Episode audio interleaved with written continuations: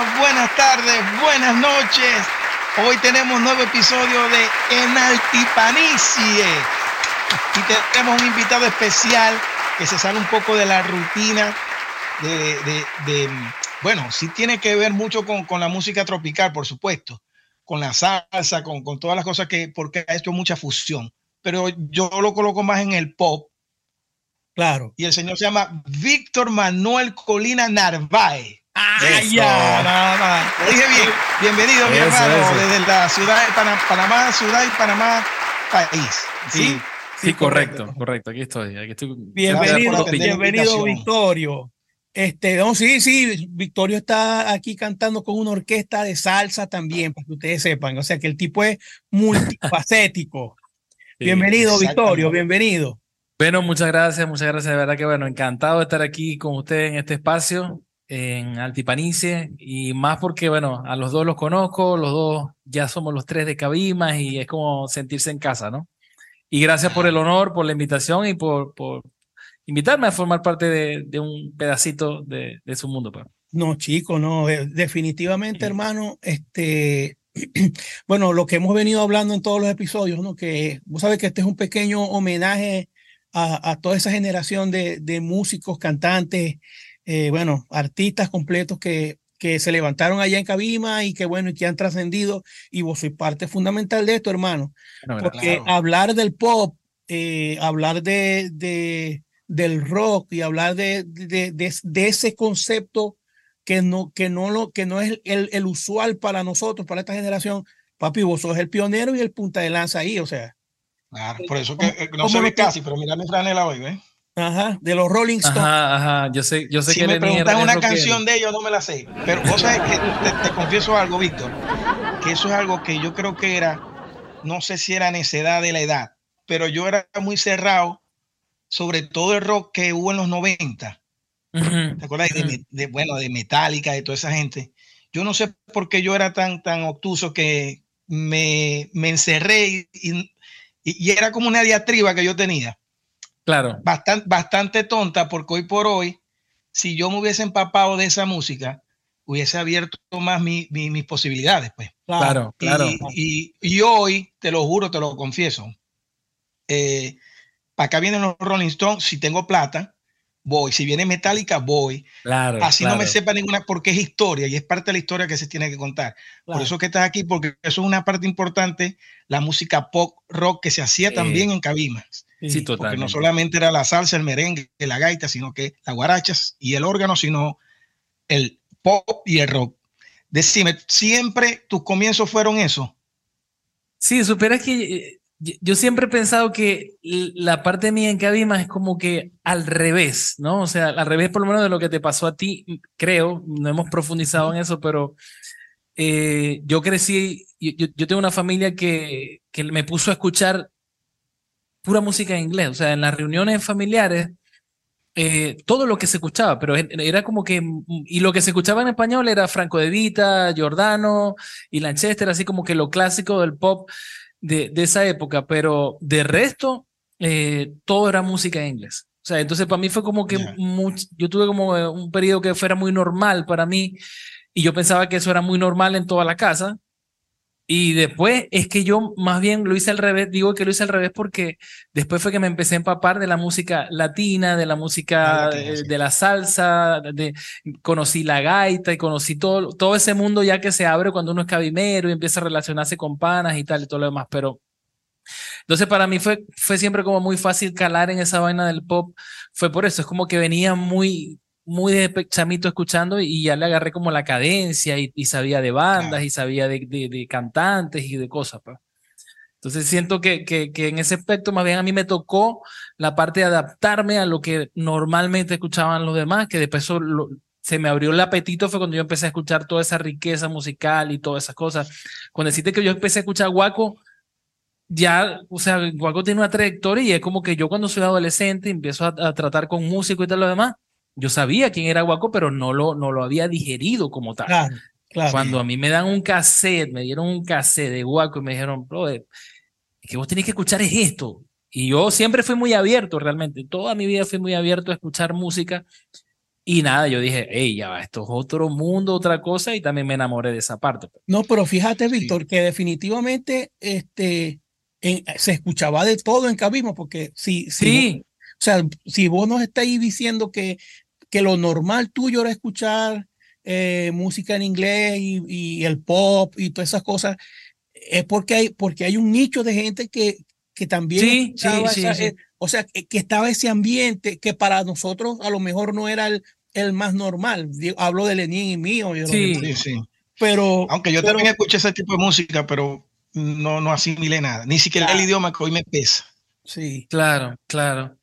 Bueno, y, y eso también se debe al, o sea, eso, tiene su raíz en el tema este de la explotación petrolera y toda esa vaina que, que, que la gente eh, asimiló muchas cosas de esa cultura, ¿no? De esa Claro. cultura de, de los trabajadores, llegaban con música, llegaban con cosas. Yo recuerdo en, en aquella época que yo tenía unos amigos en, en que vivían en las cúpulas que esos brothers escuchaban otra música, veían otro tipo de televisión, tenía, o sea, era una vaina como culturalmente. otra tenían- información, o- otra Sí. información. tenían mucha información. Y, y entonces de ahí yo me, yo me empecé a codear como con las primeritas bandas de rock, amigos que tocaban rock y todo lo eso, y, y, y- era como que siempre fue más fácil, pues para mí calar en esa parte. Víctor, ¿desde qué edad comenzaste a escribir y a, y a cantar? Porque vos, porque, bueno, para los que no, no te conozcan, que yo sé que son pocos, este, vos sois cantautor, o sea, vos hacéis tus propias canciones Sí. y las cantáis las disfrutáis y desde qué edad más o menos tenéis vos esa inclinación por escribir y por cantar. Bueno, vos sabés que lo, nosotros tres somos, somos cantantes, somos músicos y es como que si es de cantar, uno, uno la respuesta es de toda la vida, ¿no? O sea, es como desde, desde muchachito cantando, pero yo empecé a asimilar que, que como que podía cantar fue cuando hubo este boom de Servando y Florentino y de, perdón, de Salserín, fue la cosa Ok. de Salserín, que yo estaba en el colegio y no sé, uno siempre, yo por lo menos cantaba para mí, ¿no? O sea, cantaba Claro. mis cosas y ya, pero una vez estaba en el colegio y en un- una clase de educación física, no me acuerdo cómo fue, lo cierto es que yo me puse a cantar una canción de Salserín y eso fue como que, ya va, pero tú cantas y yo no sé, y, y empecé a ver como una cierta reacción de, de como que de, De de- reconocimiento es la Ajá. palabra, de reconocimiento, como que esta persona canta de verdad. Y ahí fue como que yo me empecé a creer la cosa, o sea, que ya va, o sea, que yo lo que canto lo canto bien, o sea, como que no tenía esa, esa, esa seguridad. Tampoco tuve una trayectoria como la de ustedes, que desde chiquitos empezaron y se conocían con varios músicos y tal, todo lo demás. Yo fue como, ya tenía como 10, 16 años más o menos cuando yo realmente empecé a, con esa vaina de que, epa, yo puedo cantar. ¿Ok? Ya los Bueno, pero tampoco fue 17 tan tarde porque. Bastante tarde. No, O sea, no, pero todavía estaba en la adolescencia. Pues. Claro, hay Sí, gente que comienza o sea, a los 21, 22. Hay gente que empieza a los 30, 20 y pico. Bueno, realmente, realmente, o sea, pero bueno, yo sé que en, en Cabima hubo mucha gente que fue precoz en eso, pues. Claro. Sí, sí, sí. Sí, sí, que había, porque había un movimiento muy, muy rico en Cabimas de musical y, y era como que eh, absorbían a las personas y lo iban ubicando y también estaba el tema de los grupos de gaita y los grupos, los grupos bailables, entonces, pero yo como nunca estuve en esa, en esa movida porque no, no, no estaba, pero, o sea, no, no estaba metido en la música, yo me empecé a creer lo de cantante fue por eso, por ese el primer impacto de, este muchacho canta canciones de salserín. Eh, Y fíjate, Ya, bueno, Entonces salsa, fue la, entonces fue la salsa. salsa. Salsa, salsa, sí. Entonces, pero era más como cantarlas como por. Me decían, Víctor, canta esta canción, ¿no? Si me hubiesen hobby. dicho cantar la de Led Zeppelin, Sí, sí. quizás la hubiese cantado también, ¿no? O sea, pero era como que la gente canta es esa, ¿no? Eh, Sí, porque se radiaba más Salserín que Led Zeppelin. Eh, Sí, la- sí, o sea, en la radio se escuchaba. exacto. Salserín, pues. Entonces, ya a los 17 años, eso fue un año después, eh, más o menos dos años después, yo, te, tenía, yo tocaba guitarra un poquito nada más, realmente tampoco soy un buen guitarrista ahorita, pero empecé como que en ese tema de interesarme por la guitarra y escribí mi primera canción que se llama Regálame. Eh, yo la escribí y cuando yo la terminé, yo realmente sentí dentro de mí, epa, esto, esta canción que yo acabo de hacer se parece a un se parece a una canción o sea no, lo que quiero decir no, es que no la sentí que fuese algo como que infantil, algo así. Yo decía, oye, yo creo que esto tiene, dentro de mi criterio musical en ese momento, yo le di el reconocimiento y veía que la cantaba entre la gente y era como que, oye, qué, qué canción tan bonita, ¿no? Desde ahí yo me... Bueno, fíjate, Víctor, yo, disculpa que te, que te interrumpa, eso a mí me, me impresiona tuyo, porque hemos estado hablando muchas veces esto y yo también escribo, yo también compongo, pero a mí no me gusta lo que yo hago. Claro. Me gusta nada. No, yo escribo y, es más, ustedes casi nunca han escuchado ningún tema mío precisamente por eso, porque me da como pena mostrarlo. Pero yo a veces hablo con vos y dice, Víctor, bueno, esta canción que acabo de hacer es la mejor canción que yo he hecho en mi vida porque es un... Exacto. Y, yo digo, ¿qué? está, está duro, o sea. Sí, o sea, pero uno tiene, porque uno tiene como prototipos de canciones en la cabeza, ¿no? Y, y, tiene referentes y tal. Claro. Entonces, para mí, decir que, que yo saque una canción y que, que es buena, eh, yo tengo como la vara, como que la vara muy alta para decir, no, chicos, las la canciones mías no, no, no, son nada. Exacto. Y, y es que, ok, vamos a estar conscientes de algo.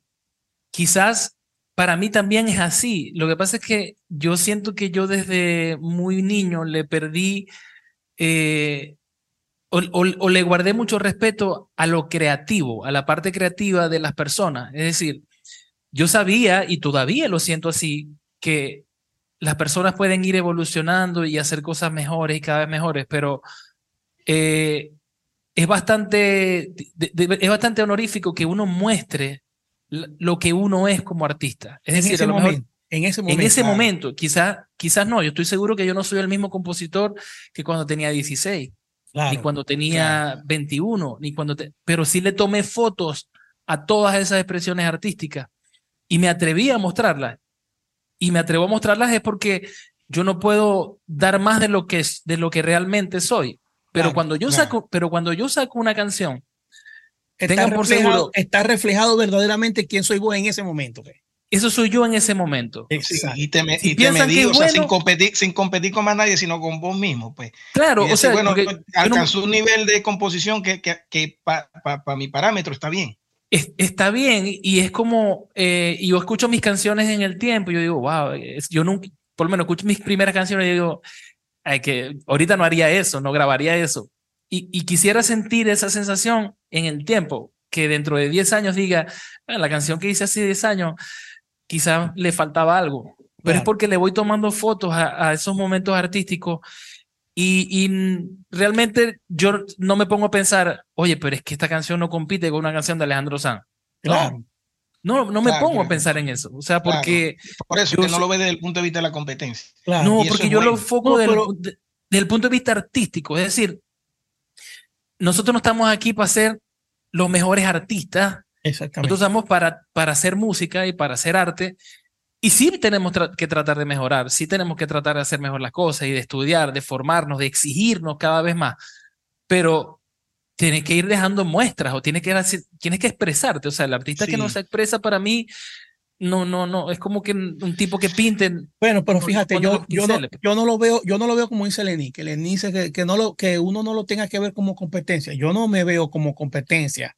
Claro. Pero si, si yo soy. No, no, competencia no, comparación, quise decir. Bueno, pero yo lo que soy es autoexigente. O sea, yo me exijo mucho. Yo sí, sí, sí. escucho lo que yo escribo y si, si fuera otro, otra persona que me lo trae, yo digo, no, eso no sirve, papi, no, no me gusta. Claro. ¿Me explico? O sea, porque lo hice yo. sí, soy, soy, objetivo. Después que yo analizo lo que escribí, no me gusta, no me gusta, me parece muy, muy sencillo, muy. Yo digo, pero, no, no, pero, pero eso está bien, pero eso está bien y no lo critico porque es, un, es una cuestión de expresarte artísticamente. Y ojo, yo siempre que me expreso artísticamente a través de una canción, todo lo que está ahí en ese momento que yo lo hice, eso está aprobado por mí. Es decir, e, eso está aprobado por mí. No hay una letra, una coma, una frase que, que yo haya dicho, bueno, voy a meter esto aquí para pa, terminar la canción y ya, ¿no? Yo, dejo las canciones abandonadas por seis meses, un año, hasta que, hasta que yo no sienta que, que encontré la palabra que va ahí, yo no, yo no la escribo porque nadie me está presionando para hacer nada. Pero eso sí, cuando la termino y la grabo, puede que en, en una evaluación de otras personas digan que eso está mal, pero para mí no había ni una palabra mejor que poner en ese papel. Excelente, excelente. Bueno, mira, hay un, hay un Arturo, y hablando del, del pop rock, este, sobre todo el, el, el español, pues. Yo, yo, vi una entrevista a Joaquín Sabina decir que una vez él, con, que los músicos de él le, eh, agarraron la papelera y todas las letras que él votaba, desechaba, le pusieron música y, y lo llevaron pa, empujado para pa, pa el estudio, grabar. Y eran la, las letras que él desechó. Qué va. Wow. A verga, cantaba. No sé qué disco sería. Sí. Pero lo que te quiero decir, él siendo Joaquín Sabina, sí. desechaba, decía, no, no claro, está. Y los músicos y le sacaron las canciones y le pusieron música, venía a grabar que eso está bien. Qué bárbaro. Fíjate, Lenín, que a veces, este, o sea, yo no me exijo mucho más como compositor porque en mi, en mi cerebro, o sea, en mi, en mí, yo no me siento compositor. O sea, yo, okay. yo, yo, puedo hacer ya, una ya. canción si me la pedí. O sea, necesito una canción, dale, yo me, yo me siento y hago una estructura y una melodía y, te, y aquí está la canción. O sea, sí. porque me la pide, pero no es que yo me nació decir, me fui profundo y, y, y, y creo un ambiente atmosférico sí, de tal. No, no. O sea, por Lo eso, que pasa mismo, es que me, por eso hay, mismo hay... me asombran es, es, es, canciones que tienen una carga emocional gigante, tienen una profundidad este, lírica y, y yo digo, Berkeley, yo no me puedo comparar con esa gente. Entonces ya con claro. esto ya me cerré. Ya no. Claro, claro. Bueno, hubo un disco también de Alejandro Sanz que él dijo que él hizo los temas, como siempre pasa, Arturo, que una canción te viene con frases, ¿no? Ajá, sí. Y él dijo, por, no sé qué disco es, pero yo tengo un Alzheimer. Este, él dijo, no voy a escribir nada, voy a llegar al estudio y lo que me salga es lo que va a quedar. Imagínate. Y el tipo se fue, o sea, hizo un tema maqueteado con dos, tres, un coro o un verso, uh -huh, uh -huh. pero se metió al estudio sin nada, vacío. Ajá. Entonces, eso, eso, suele pasar. A mí, a mí me ha pasado, yo también he compuesto más lavadora que canciones, eh, pero a mí me han llegado eh, como frases que yo a veces digo, eh, uno a veces tiene licencia con la poesía, porque vos si la poesía está ahí metiendo una cabra, porque voy a decir el azul espectacular del, del crepúsculo que llegó anodadado en el silencio epifánico. Y dijiste cualquier cosa ahí y, y, y, vienen otros a interpretar lo que vos hiciste. Él quiso decir que en ese sí. momento perdió un familiar. Y en verdad fue una cosa que te llegó así, pues. Sí. Y, y uno respeta el, esa, es, como esa, esa creatividad. Esa o esa, musa, pues, hay, hay, hay, personas, sí, hay personas que dicen que, que, la, que, las canciones están hechas, que simplemente es un, llega un momento y te las envían y, y, uh -huh. vos solamente servir como un redactor, pues pero ya la canción está, hay gente que dice eso, uh -huh. y me imagino que una sentada la pueden hacer.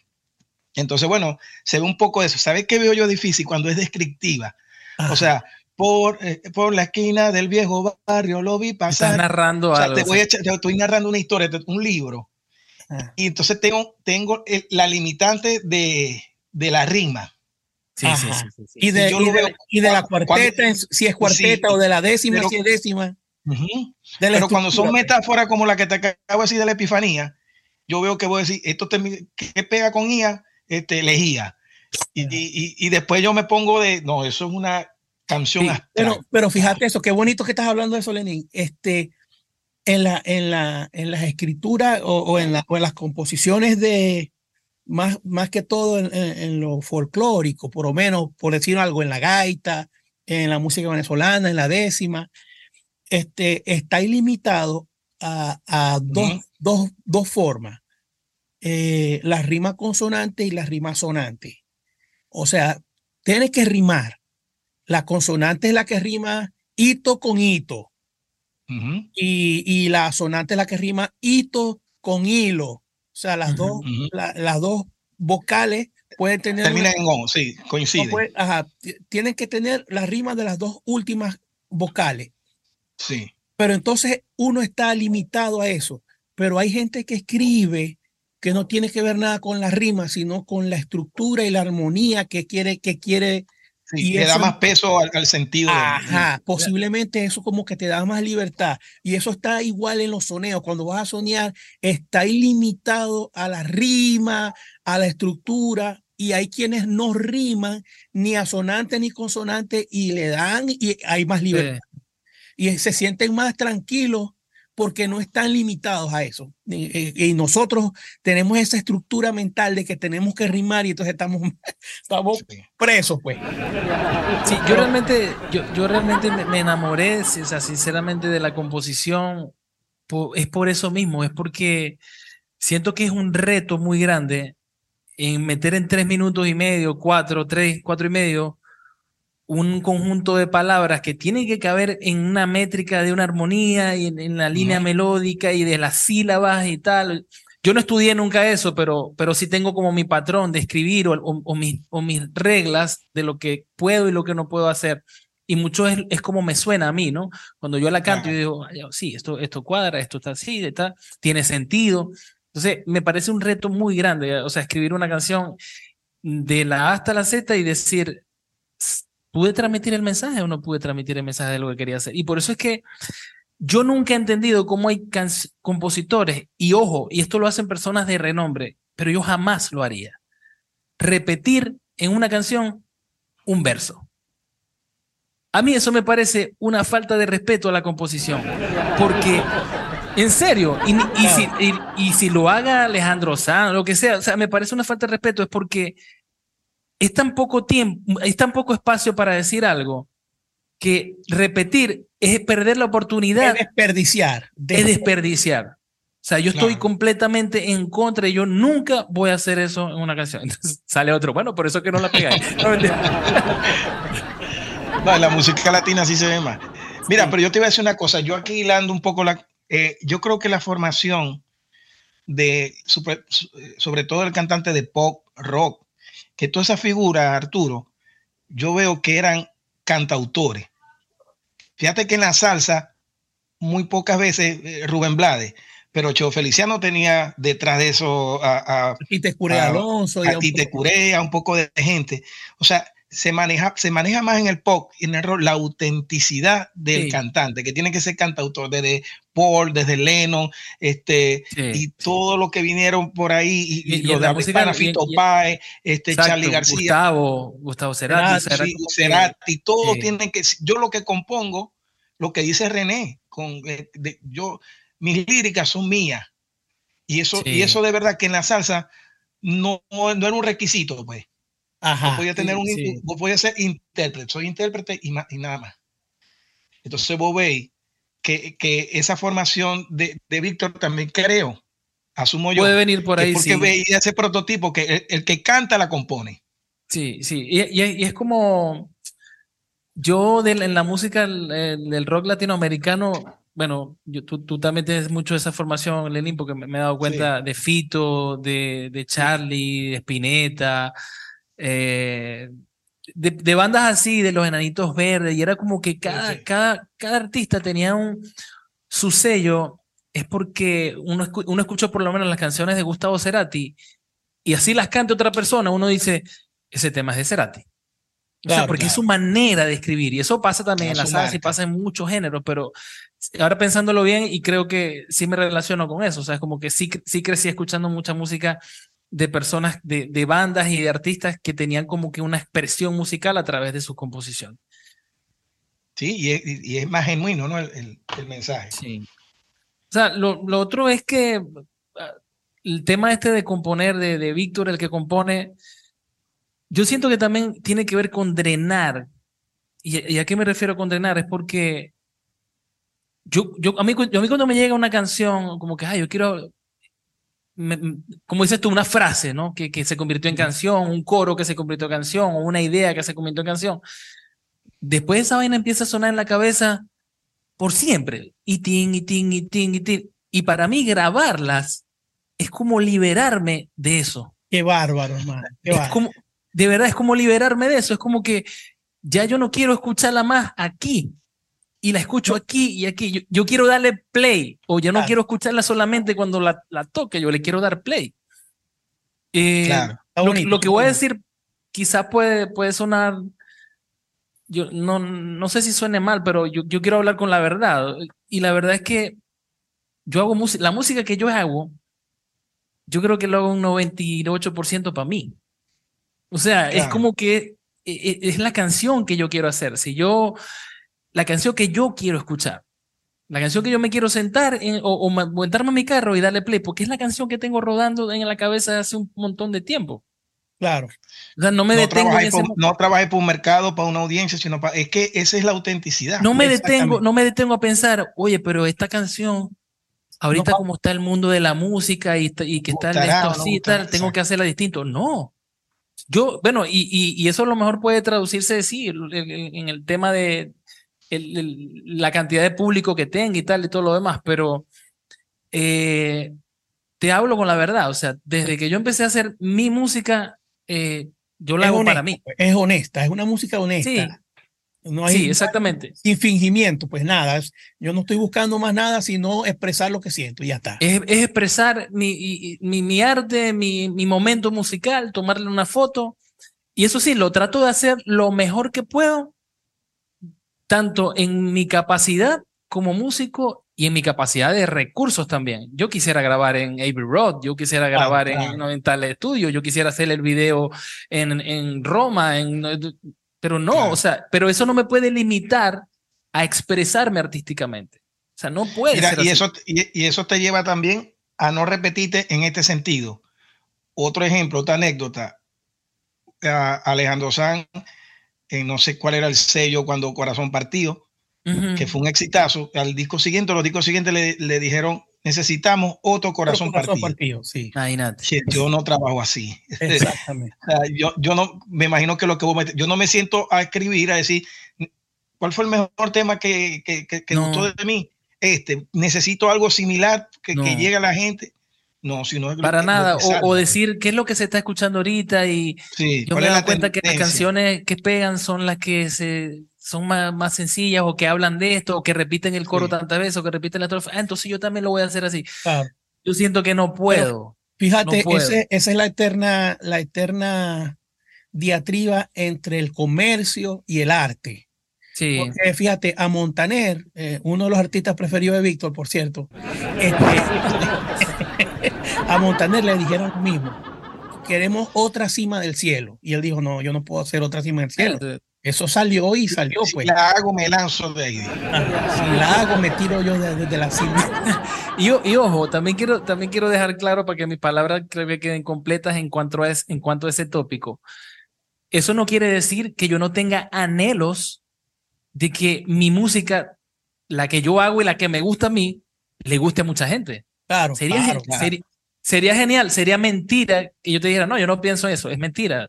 Si quisiera que pasara, eh, pero, pero no es una limitante para mí al Pero la momento de crear. prioridad, pero la prioridad es No, otra. la prioridad es, es, es hacer la Claro. música que yo quiero hacer. Sí, sí, uno, uno siempre quiere por X o por Y, consciente o inconsciente, ser aceptado.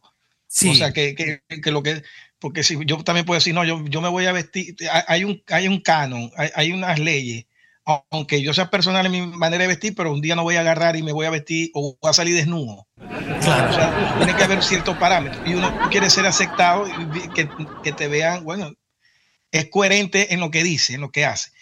Y Sí. eso, pero yo te digo, cuando uno tiene su, su, su personalidad, yo creo que ahí es donde se, se da el, el- el vínculo pues, con el público. Sí, Y, y Bueno, vos te pones a ver y yo, y la- la- por lo menos las letras de Arjona a muy, a muy poca gente le gusta, pero tiene su nicho. Y yo te apuesto que ya Arjona, eh, Arjona nunca ha- se ha dejado llevar por parámetros, lo, Claro. qué es lo que está pasando, claro. sino que yo hago mi, co- bueno, que pueden decir que no, que se parece a Joaquín Sabina, eso es otro tema.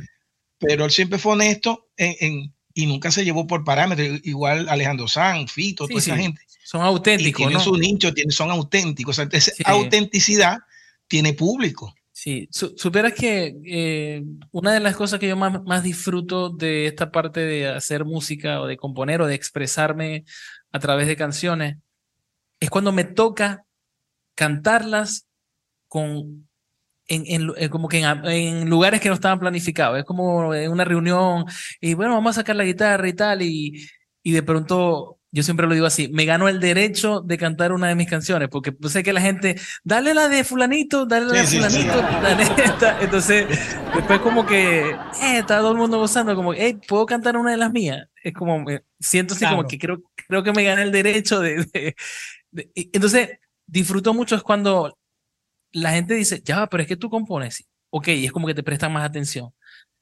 No hay distracción, es como que, ok, vamos a escucharte. Entonces, esa parte siempre me ha gustado porque es como, como que ahí en ese momento todo tiene sentido. Todo lo que he hecho tiene sentido. Víctor, es como que me, estoy, me estoy expresando, me estoy desnudando frente a ustedes lo que yo soy como artista. ¿Te y esa es la audiencia más difícil, ¿oíste? Cuando es así face to face. La audiencia más difícil, que, esa audiencia para mí es más difícil, la que está así cerquita, sí. porque ese, e, ese la, esa le veis los gestos, pues. Si claro. le gusta no una canción, pero cuando está ahí en, un masivo. Sí, pero yo creo que más bien es por eso que me gusta tanto, porque te das cuenta cuando una canción, por lo menos me ha pasado varias veces, cuando una canción que escribiste no sé, en el baño de tu casa. Te estaba bañando y escribiste la canción hace 10 años y te la estás cantando aquí a una persona que vas recién conociendo y, y, me pasa lo que tú acabas de decir, le puedo ver los gestos, le puedo ver como, hey, esta persona realmente acaba de entender la canción y le gustó. Claro, claro. Entonces, para mí eso tiene como sentido y, y, mucho más sentido en, en, lo de la caducidad de las canciones. O sea, es como, brother, yo estoy cantando una canción aquí que compuse hace 13 años. Y la cantidad. No pierde vigencia. Exactamente. Por cierto, eh, Víctor, este, ¿cuántos años tiene Irónico? Irónico tiene 10 años. ¿Sabes que Ahora cuando vi el video, yo dije, yo he escuchado esa canción antes. Claro. Este, pero fue que la grabamos hace tiempo también. Hace mucho tiempo. Hace mucho tiempo la grabamos y, y, tal. Después fue. Por eso que te digo, yo, yo la.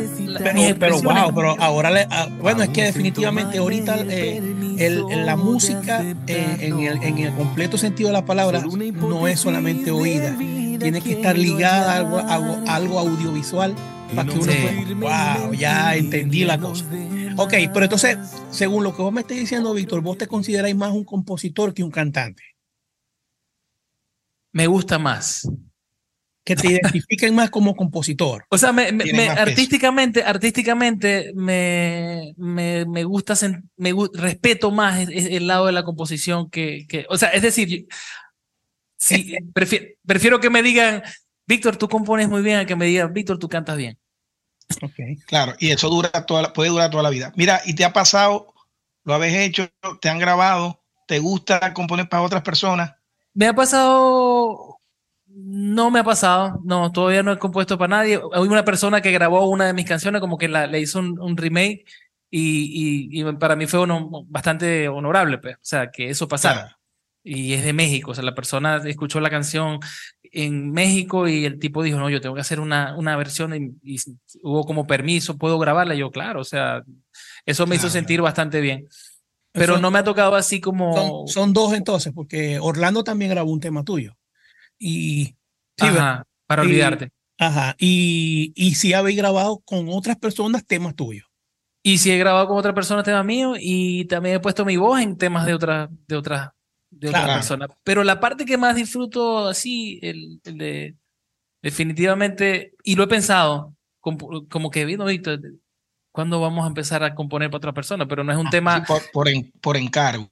Sí, y yo, pero no creo que sería fácil para mí. O sea, yo no soy como, yo no soy como Neguito que se sienta y, y, te hace la mejor canción del mundo sentado porque se la pediste por, por, WhatsApp, ¿no? Ajá, pero yo creo que sí podéis asignar algo que ya hiciste, que, o que, ya, que ya vos cerraste el ciclo y dijiste, Bertale, yo quisiera escuchar este tema en la voz de Arturo. Arturo, y yo te digo, yo, a mí me gustan tus canciones, ¿no, ¿no será que tenés una canción por ahí? Bueno, la escribí para mí, pero yo creo que la, quiero escuchar en tu voz. Eso se puede hacer. Sí, sí, sí. bueno, eso me pasó con Orlando también, con la dueña, cuando le, le, di la dueña. Pero nunca me ha pasado como que, Víctor, compónme una canción. O sea, como que, Víctor, ah, escríbeme una canción de tal cosa no, no, no me ha pasado. Y bueno, sería un reto bastante, bastante interesante. Porque no me sentiría tan cómodo como me siento escribiendo sin una presión, sin nada. O sea, no. Mira, estalqueándote por ahí, vi un tema, pero no recuerdo el nombre, que tenía unos brazos que estaban, pero mortales. Ajá, creo que estaba este, Kender, estaba David Ajá. Bueno, pero no por los ejecutantes nada más, sino el, el, arreglo. el, arreglo, el arreglo, el arreglo, el arreglo. Eh, sí, esa, esa, canción se llama Perdóname. Eh, esa canción la, escribí hace muchísimo tiempo, pero es que yo casi nunca grabo como que lo que termino lo grabo, sino que se va quedando. Ahorita tengo varias canciones ahí como que guardadas. Y es como que yo espero, yo espero, yo soy tan, tan, tan así con eso que yo espero que llegue el momento donde yo sienta que es el momento. Ella está lista. Ella sí, es como que, como irónico, irónico de 10 años y yo dije, oye, ya llegó el momento, yo quiero mostrar, o sea, este tema tiene que ser mostrado. Tiene que ser mostrado. y, Voy, a, voy, a, ir poniendo, Víctor, un pedazo de irónico aquí. Dale. Y, por cierto, con respecto a lo que dice Lenin, en ese tema de las partes audiovisuales, los videos y tal, también es por, por como crecí escuchando toda esa música y era como que los, los videos de Guns, los videos de Vaina, como que siempre para mí es muy importante la expresión eh, visual. Entonces para mí una canción no está completa y no le he podido hacer videos a todas, pero para mí no, la canción no está completa sin un video. Claro, claro, claro. Hay una parte de la historia que, que es necesario que se vea. Sí, sí, sí. Es, una, frase, es una frase de Igor Stravinsky. dice, la música no basta con, con oírla, hay que verla también. Ajá. Bueno, Victorio, mira, este, vamos a hacer un, rápidamente una biografía musical grupística. ¿Por donde claro. no, es tan grande, no es tan grande tampoco. No es tan grande tampoco. Ajá. Pero bueno, no, mis inicios, imagínate, fue con una banda que creamos en, en quinto año de bachillerato ya, o, primer semestre de la universidad que se llamaba Sexto Sentido. Eh, no estuviste en especies, no estuviste en ah, especies. No, no, yo no estuve. Mi primera banda que estuve fue la que formamos nosotros, o sea, formamos unos panas que nadie había estado en la banda con nadie, o sea, la típica historia de ensayar en las enramadas con el sonido de torres allá, o sea, así empezamos nosotros. Esa misma banda le cambiamos el nombre y nos llamábamos Aguacate Split. Ese. Aguacate Split, esa es la que yo recuerdo. Que ah. era la misma, pero Aguacate Split fue, fue la, la, parte como, como más profesional de la banda, porque también había, había salido un, programa en, en, Venevisión que era Generación S, y había una banda que se llamaba Sexto Sentido. Nosotros dijimos, tenemos que, cambiar ese nombre. Y a lo que le cambiamos el nombre, le vino como que repotenciar la vaina. Ya veníamos como que, bueno, vamos a empezar de cero, pero con, con lo que ya sabemos hacer. Claro. Claro. ¿Quiénes estaban ahí en esa banda? Bueno, imagínate, en esa banda estaba Ronald Quiroz, que, que gracias a él se lograron muchas cosas porque era el, el, el, cerebro como que, o el, y el director musical el que, y, sacó lo mejor de nosotros, de cada uno, porque era el que tenía mucha, y, y hasta ahora, pues, mucha eh, información, mucha capacidad, mucho talento. Eh, Jorge Rincón estaba en las congas, eh, Augusto García en la guitarra, Eloy Saylor en el bajo, Raúl Acosta en la batería y yo. De todo eso que te mencioné, solo Ronald y yo seguimos activos en, de alguna manera en, la música, ¿no? Eh, y bueno, y los Brass siempre estuvo que si Mauricio, David, Kender, Leifalo, Miguelito, todo, todo pasamos por ahí. Fueron momentos muy, muy de pinga. Yo siempre lo digo que ese fue mi, mi escuela. O sea, nosotros nos enfrentamos a muchas cosas, unos carajitos que estaban en como te digo, que empezaron de cero sin, sin saber tocar nada, a, a de por sí a abrir conciertos importantes y, y, y, nos exigíamos mucho. O sea, yo, yo siempre recuerdo que nosotros, eh, esto no lo sabe mucha gente, pero nosotros dormíamos todos, por lo menos de sábado para domingo, ensayamos en la tarde todo un sábado, nos quedamos todos a dormir en la casa del pana, que era el baterista, nos paramos al otro día a seguir ensayando éramos, éramos como una familia y aprendimos mucho. De, Mira, eso era lo mismo tiempo de, de, de, ¿cómo se llama? De Bandera Río, ¿no? De Bandera Río, claro que sí. había como una competencia ahí. De, era, como una, eran, como los archirrivales, sí. Pero no había esta rivalidad, ¿no? Sí, no como tal, no, eran verga de carajito, que sí, vamos a tocar nosotros, que esto, que nosotros somos mejores, que ellos son mejores, que van a abrir el concierto no sé quién, que no sé qué. Normal, ¿no? Sí, sí, eh, Pero nada, de verdad que fue un tiempo muy, muy, muy de pinga. Lo recuerdo con mucha satisfacción por, por todo lo que vivimos. Pues, Yo me acuerdo que ese tiempo, Arturo, la, la balanza se inclinó más a, ese tipo de música en claro. Ellos, o sea, ellos estaban, ya, ya, ya se había desgastado, son cuatro, bochinche, y la gente estaba volteándose más al pop, a lo que estaban haciendo todos los muchachos. Y era bandera, río, aguacate, y la cosa y tal. Y bueno. Vamos a guardar la campaña en los timbales, mi hermano. Eso, eso ¿y fue con ellos? ¿Qué año era, Victorio? ¿Qué año era eso?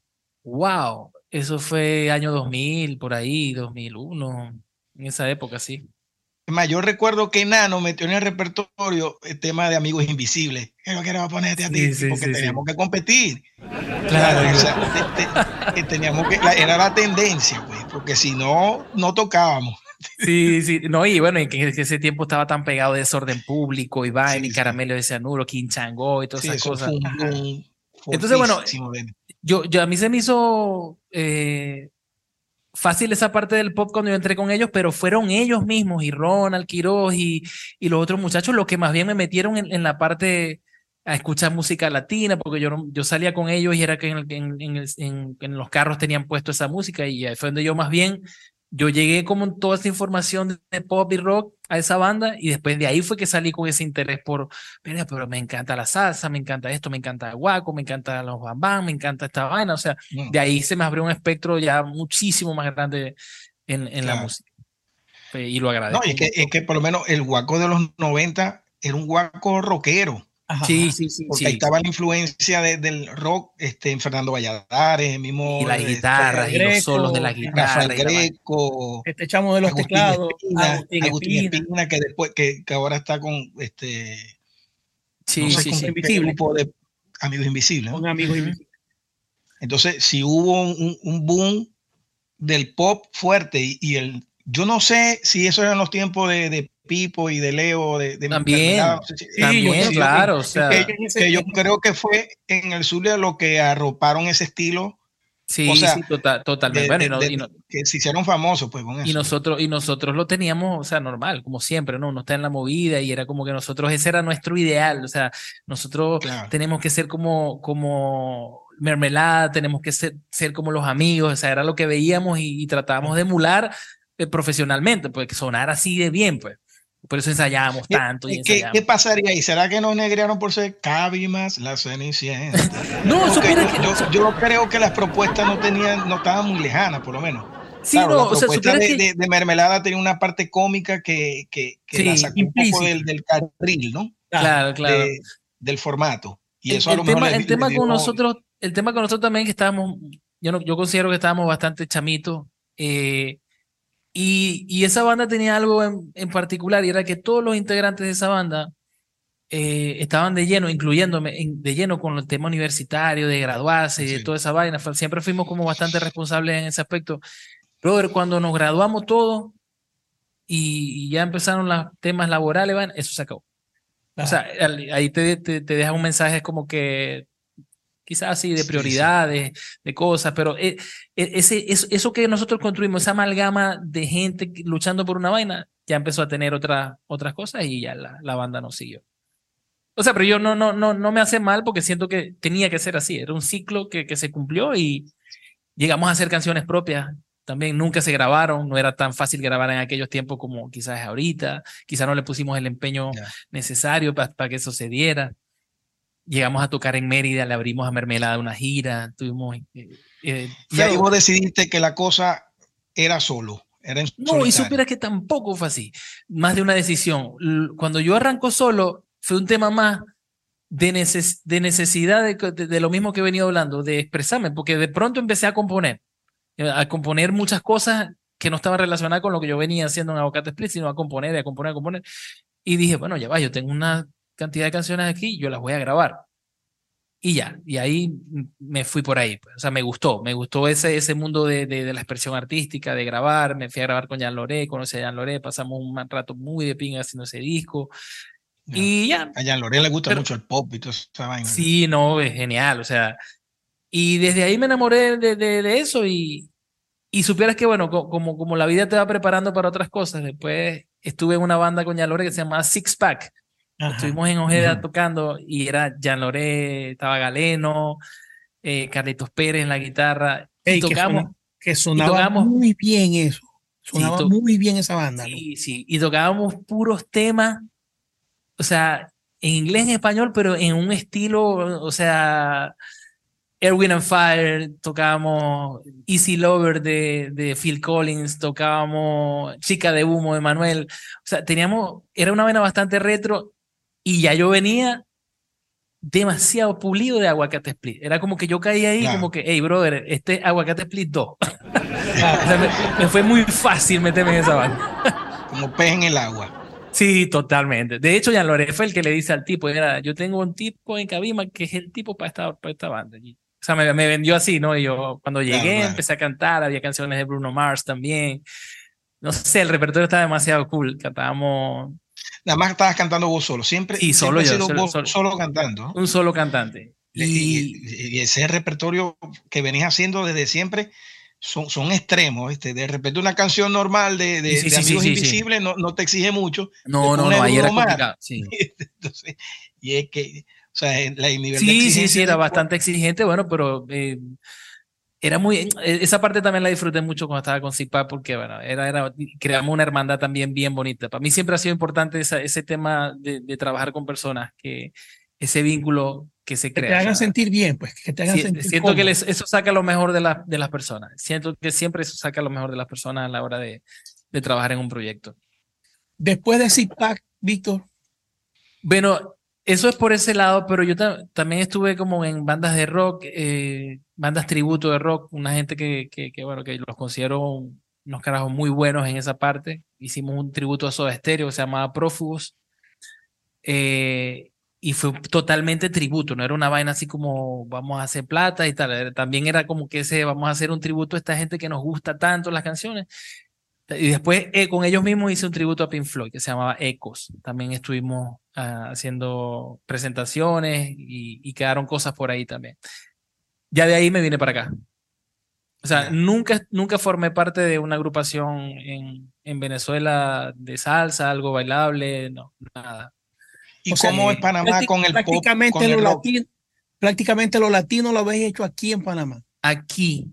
Y, y hasta gaitas habéis hecho aquí. Sí, aquí lo que pasa es que lo, que pasa es que Ay, no pudiste continuar con, con, con, el pop rock crudo allá en Panamá. No. No, pero sin embargo me ha tocado, bueno, Arturo y bueno, y tú también que estás eres emigrante como como nosotros dos. Te has dado cuenta que que llega un momento cuando yo llegué aquí, ajá, empecé a cantar, empecé a trabajar como de cantante y sí me ha tocado cantar de todo, como dice Arturo. O sea, que si me llamó alguien en un proyecto y me ha tocado personas que me han llamado para conciertos de eh, proyectos de pop hacer cosas ahí y también me siento como que, tiende pinga, o sea, yo esto, esto lo tengo, lo tengo bien, bien estudiado. Más bien aquí fue donde formalmente me, me, puse en una orquesta, logré entrar en una orquesta de salsa, pero con salsero, salsero, o sea, gente, que tiene toda su vida haciendo salsa, que hay panameños, los panameños tienen muy buenos representantes de la salsa y, está muy en su cultura. Y si no te, no te puedo negar es que eso para mí fue un, un gran reto, un gran reto porque, porque es como que a mí me llevaron así como que, mira, por ahí estamos que canta, un venezolano que canta y tal. Y este va a ser, puede ser el reemplazo de fulanito que se acaba de ir. Y no te puedo negar, yo dije, bueno, yo voy para allá, yo... Que uno sabe lo que uno hace bien, lo que no hace bien, lo que domina, lo que domina, lo que tiene experiencia, lo que no tiene experiencia. Y para mí fue un reto. Me hicieron hasta audición. una audición ahí con toda esa gente como tiene que ser, ¿no? Porque es una orquesta que tiene producciones, que tiene videos, que, que es un tipo que, que, que, tiene un proyecto serio con eso.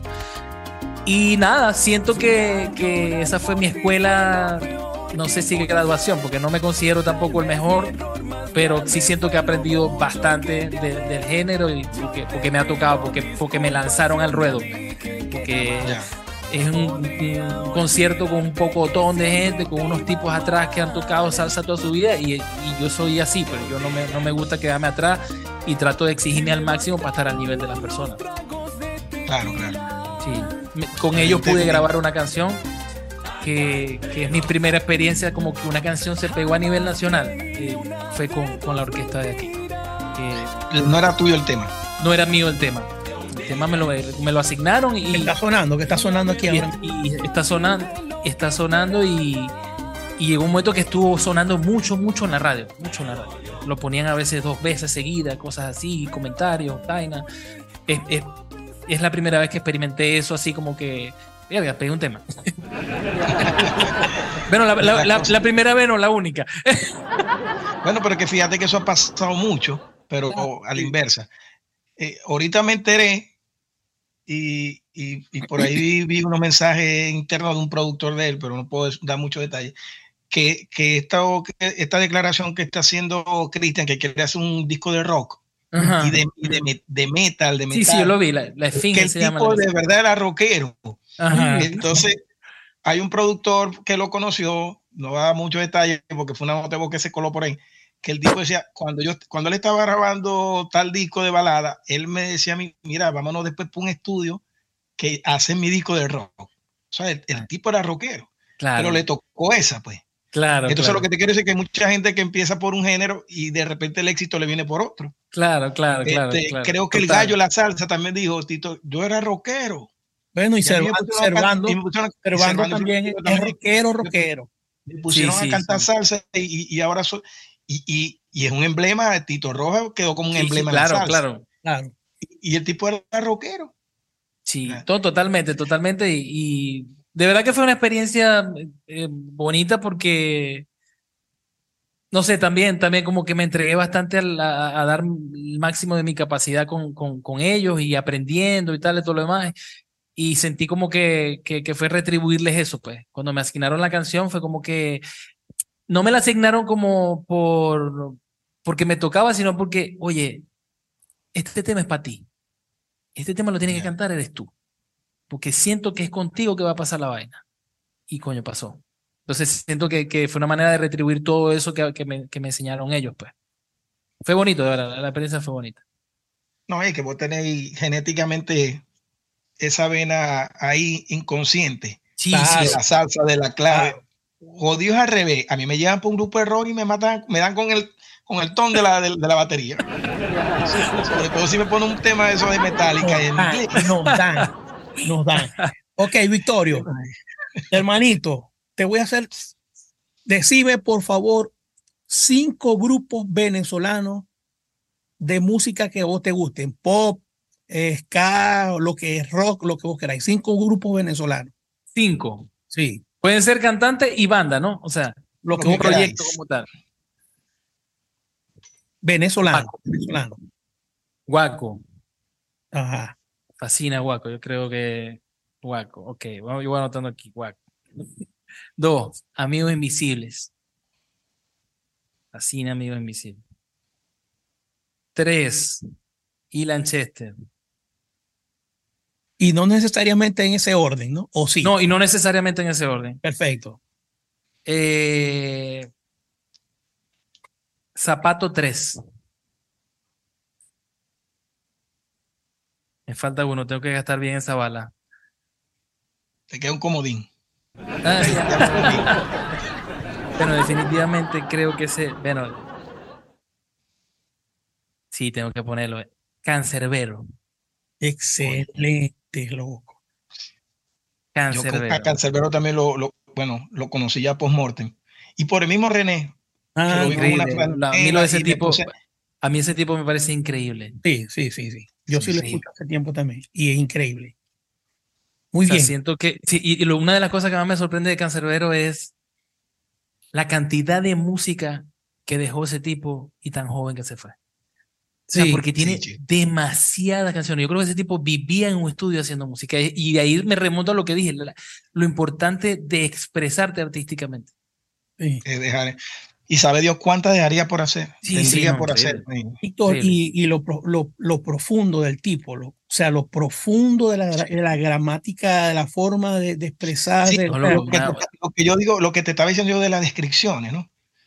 Yo vi un, hay un tema de que donde mataron a su hermano, lo sicariaron o algo. Es épico claro, ese tema. Épico, correcto. Este, claro, él, él está redactando una, una, uh -huh. una historia, pues Sí, cronológicamente. Sí, hay, hay, un Entonces, tema. no, que hay un tema que él pinta una misma escena, pero con tres personas. El muchachito que fue a comprar. Que ese, a, se, llama, ese se llama Mundo de Piedras. Ese sí fue verdad que me mató. La mamá fue a ver al papá. Ya, la voy a anotar para escuchar. Después el papá. No, total, o sea, el, el, papá era policía. Mundo de Piedras. Es la misma escena, Lenín, narrada, pero por las tres personas distintas. Increíble increíble. Yo dije, yo, este tipo está. No, no, este tipo, ese tipo estaba, estaba, Es como, es como, es como Rayuela de Cortázar, que la podés leer de, como de tres formas. Ajá, ajá. Exacto. Algo así. Ok, excelente, hermano, excelente. Dame, dame cinco cantantes o músicos zulianos que hayan influido en vos. Y después nos vamos para los cabiméricos. Zulianos. zulianos. Que hayan influido en lo que sea. Sí, zulianos. No importa que sea pop, eh, no importa que sea gaita, guaracha, lo que vos, lo, vos creáis que sea importante. Que haya influido. ¿Tiene que ser importante o influyente en mí? Ajá, influyente en vos. Pues, o sea, que vos dijiste, Berta, yo escuché esto y me, me gustó. Ah, ok, ok. Em, Jorge Luis Chacín. Ajá. Más como compositor que como cantante. O como artista completo. yo creo que sí. Lo o sea, como compositor, sí. Como, como un compositor saso, como un artista demasiado integral. Ajá, para mí, Jorge, para mí Jorge es eso. O sea, un tipo que con una guitarra así en una sala de tu casa te puede parar el tiempo. Claro. Eh, yo, vos veis, sí. Creo que vos veis tiene, me, creo puedo decir que tengo bastante influencia de vos veis, porque primero que respeto demasiado a los hermanos Castillo como compositores y, ah. esa parte de la balada y creo que, que por ahí me, me gusta. No, quizás no pueda tener mucha influencia en mí porque no, no creo tener influencia gaitera, pero creo que me gusta mucho y respeto mucho a Ricardo Cepeda. Ajá. Ricardo Cepeda. Eh, me faltan dos. Bonita experiencia, por cierto, bonita experiencia, ¿no? Que la bonita experiencia, por eso te digo, yo, a mí me ha tocado vivir algunas cosas. De que mi primera vez, mi primera experiencia en la gaita fue haciendo los coros a Ricardo Cepeda. Yo empecé de atrás, empecé al revés. Sí. y yo decía, no, yo no me merezco esto. Y, y todas las fotos salgo ubico porque salgo viéndolo así. O sea, con el, con el rabito del ojo. Sí, sí. Pero fíjate, en el comentario, hay, hay, un, hay un post que hizo Luis Enrique en esos tiempos de, del free cover, diciendo, estoy aquí extasiado viendo a, a, a Cepeda. O sea, en su género, e, es, como si, sí, no, no, hubiera a, a, Camarón de la Isla cantando un flamenco. Ajá, algo así. Eso, es que, pero es que él tiene algo mágico, hermano. Él Exacto. tiene algo... Eh, lo acompaña algo sobrenatural a él. Se le abre la boca y ya te destruyó, te desarmó. Igual pasa, con, igual pasa con Gustavo, cuando abre la boca Gustavo Aguado, abre la boca y voy, ya, ya si queréis no canté hecho. Ya, ya quedó perfecto. Eso es una, eso es una experiencia que yo, yo de verdad valoro mucho y, y, y, con el respeto que se merece, porque yo sentía que, que de alguna manera estaba usurpando el puesto de alguien que, que ha hecho méritos como para para ocupar ese spot en la vida, o sea, realmente, lo digo con respeto. eh, ok, me faltan dos. Zuliano, admiro a mucho, ojo, pero como que influencia. Mm, mm, mm, ¿El pollo brito es, es Zuliano? No. No es Zuliano, pero creo que tiene, Lo, nacionalizaron, lo nacionalizaron. Ah, le, dieron visa, le dieron visa. Sí. Eh, brother, como influencia creo que no, no me viene otro a la mente. Perfecto, perfecto, no importa.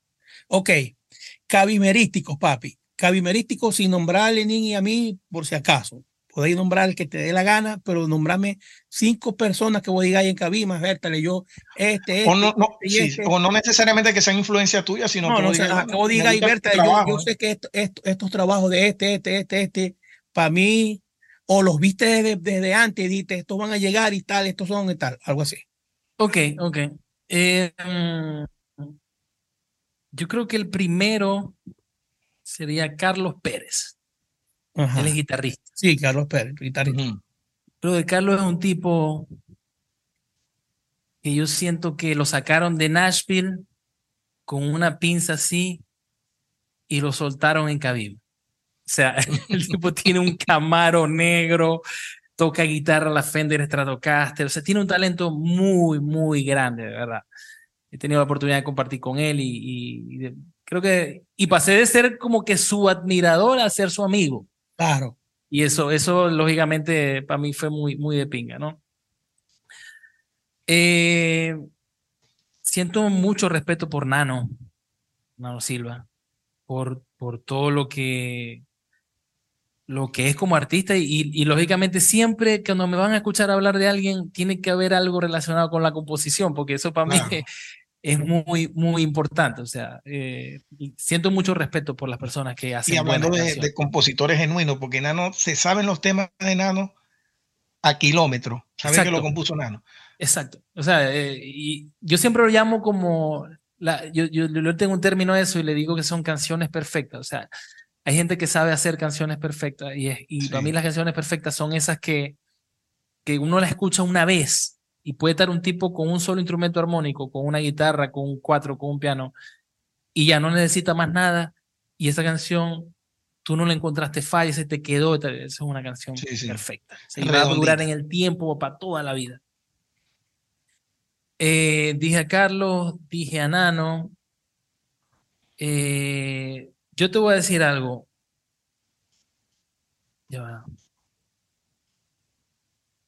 Estoy pensando en el género este con Jan Loré Mato. Jan Lorete. Jan Loré. Jan es otra, Jan otra persona que, que para mí representa mucho eh, cosas importantes y cosas muy bonitas en la música en, en Cabima. Sí completo, chamo. No, no, increíble, increíble. Usted puede meter con él hacer un disco de gaita, de pop, de guaracha, de, ah, y para todo. Tiene el espectro. y, y, en todo sobresale. No es que, bueno, es conocedor y, disfruta y, sabe. O sea, no es que está haciendo algo por encargo, porque a él le gusta el pop, le, le, gusta todo, todo ese mundo y, y, lo demás que lo hemos conocido, pues. Claro. Sí. y se maneja como pez en el agua, como te dije ahorita. Sí. Hay un, había un cantante, ay, no sé si está en más todavía. Había un grupo que se llamaba Senda. Era de rock. Eh, yo, sí he escuchado bastante ese chamo, el nombre, y nunca lo había escuchado, pero creo que es Víctor Paredes. Me puso unos temas. Daniel se llama. Daniel. Loco, Daniel pero es el mejor cantante que Cabima. Así me lo presentó Víctor. Es, este es el mejor cantante que, de Cabima. Lo que pasa es que en el género, en el género del rock y toda esa vaina, o sea, era una vaina impresionante. O sea, ese tipo tenía un talento muy Pero eso era antes de, por lo menos, de, Aguacate Split, o, eran esos tiempos. O, eran esos tiempos, sí, pero son ese tipo de personas que que los lo conocimos nada más los que estábamos en la movida, no tuvieron una explotación comercial, no, nunca nada. El tipo compone buenísimo, eh, tiene un talentazo, canta increíble. No sé, no sé si todavía mantendrá la, esa voz que tenía en aquel tiempo, pero es una persona que yo digo así de cabimas como que, wow. ¿Cómo se llamaba Daniel qué? Por si acaso, para yo buscarlo después. creo que su apellido es Jiménez creo que es Jiménez. Yo siempre lo yo lo conozco Daniel Senda, le dicen Daniel Senda por el del, por el grupo Senda, por donde estaba.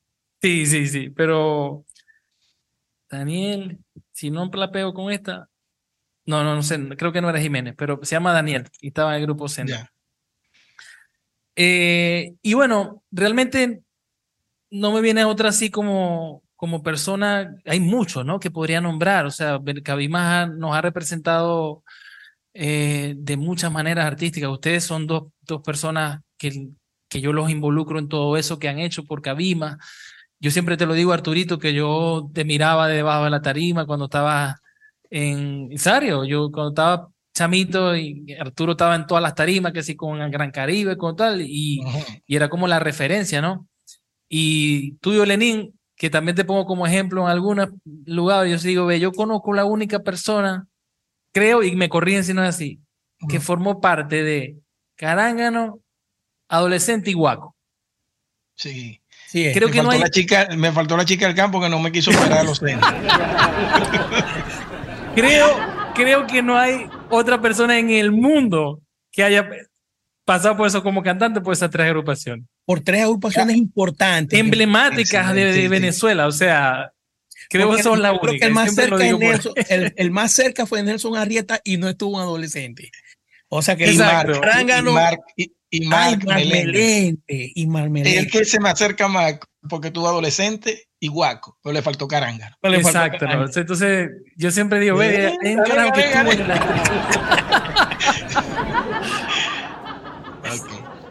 Sí. Bueno, mi hermano, yo creo que hemos llegado al, final. Pero, pero qué interesante todo lo que hemos compartido, Víctor. Este, habéis sido una nota, una nota armonizante. Refrescante. Y una nota armonizante en toda, en toda esta estructura que nosotros venimos haciendo de música latina, de salsa y de, de todas las cosas, pero definitivamente es que Cabima ha dado tanto, hermano. Cabima ha dado tanto que debería de tener. No, te confieso que yo le digo a Arturo, mira, este viene Víctor, pero yo no sé muy bien este, los grupos, yo sabía lo de, agua, lo de Aguacate Split, pero claro.